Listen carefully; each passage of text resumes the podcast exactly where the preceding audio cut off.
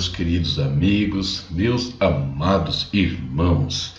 Chegou o Pão Nosso de Cada Dia, edição de hoje, o nosso momento devocional, falando com o Pai, meditando na Palavra, um quadro do seu canal, A Palavra Responde. E vamos começar, como fazemos todos os dias, orando a Deus adoração, gratidão e intercessão. Vamos entrar na presença do Pai. Querido Deus, em nome do Senhor Jesus, nós nos curvamos perante a tua face agora, Senhor. Em todos os lugares, Pai, onde estamos, nós queremos te adorar, queremos te bendizer pela tua grandeza, pelo teu amor, pela tua misericórdia. Queremos te agradecer pela proteção, pela provisão, Senhor cuidados manifestados diariamente para conosco, para com a nossa família. Queremos a tua bênção, Senhor, sobre nossas vidas, sobre aqueles que nos cercam, sobre o nosso trabalho, sobre o nosso ministério, sobre os nossos estudos, enfim, Senhor, sobre tudo que nós fazemos, que tudo seja feito para a tua glória, meu Deus.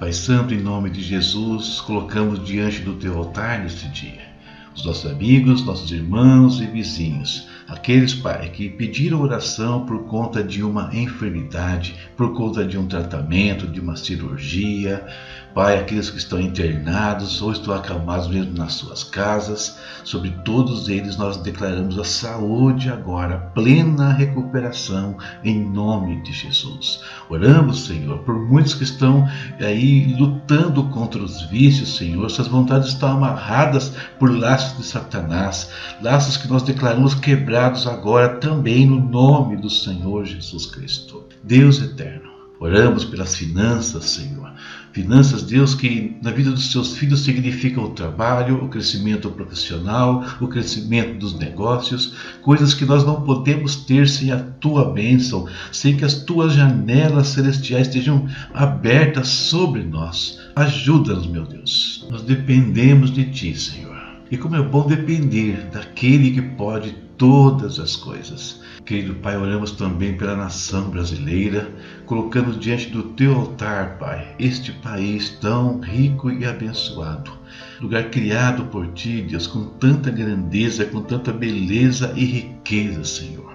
Senhor, em nome de Jesus, que caem todos os principados, Pai, das trevas, do engano, Senhor, da cegueira espiritual, da corrupção, meu Deus eterno. Pai Santo, que a tua verdade, que a tua palavra prolifere nos corações e nas mentes, Pai, de todo brasileiro, que toda força contrária, Pai, tudo aquilo que o Deus deste século tem feito para cegar os entendimentos, tudo isso caia por terra, Deus, como escamas diante dos seus olhos, meu Pai.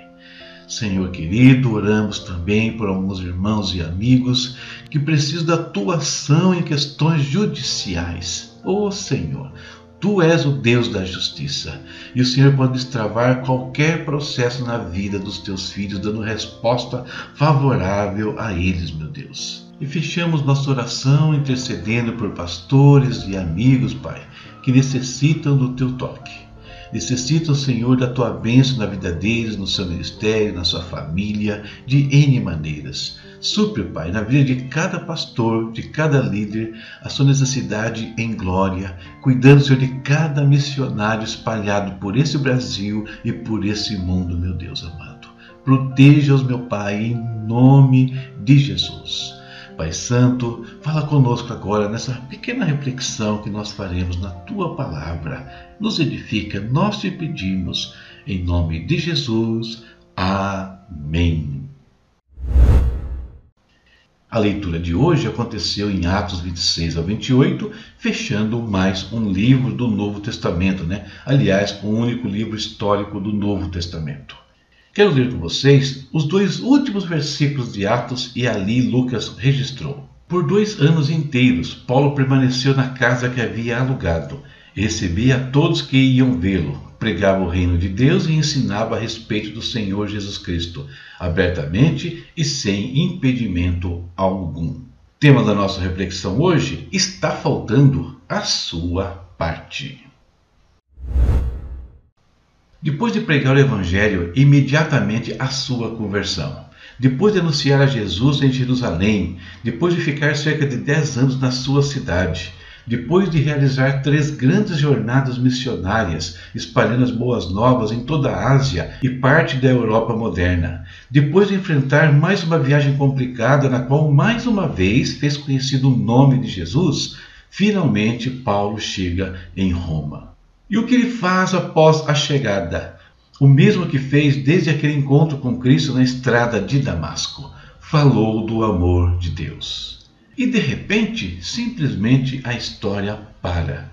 A nítida sensação que temos é que falta alguma coisa. Mas o quê? Que o livro de Atos é uma história incompleta, não resta dúvida. E o curioso dessa história é que, ainda no Novo Testamento, podemos contemplar o seu final, o Apocalipse. Mas como conhecer a parte faltante? Lendo a história eclesiástica. Se fizer isso, se deparará com momentos memoráveis vividos por muitos servos de Jesus, notáveis, e faltaria espaço aqui para mencioná-los. Mas tem outra coisa que precisamos saber. Enquanto o final não vem, a história continua sendo escrita e novos personagens são inseridos a cada dia. E tem um muito importante: você. Sim, você, servo ou serva de Deus, faz parte dessa história e desse livro incompleto. E cada vez que você fala de Jesus para alguém, um registro é feito nos céus. Cada vez que uma alma se rende a Cristo, provocando uma festa entre os anjos na região celeste, mais algumas anotações são feitas nos registros celestiais, nos livros que um dia serão abertos, sendo o principal deles o livro da vida do Cordeiro. Pastores e líderes estão escrevendo páginas e mais páginas de Atos cada vez que uma igreja se abre e Deus é adorado e Jesus é anunciado. Membros anônimos, como foram aqueles que iniciaram a igreja de Antioquia da Síria, o lugar que se tornou a base missionária do apóstolo Paulo, estão escrevendo Atos quando testemunham de Cristo. E tem ainda diáconos, ministros de louvor, professores, enfim, todos os que servem ao Senhor de alguma forma estão escrevendo uma parte do livro de Atos. Uma parte que não será lida aqui, mas que não passa despercebida diante de Deus. Para vocês, escritores de Atos, eu deixo este versículo.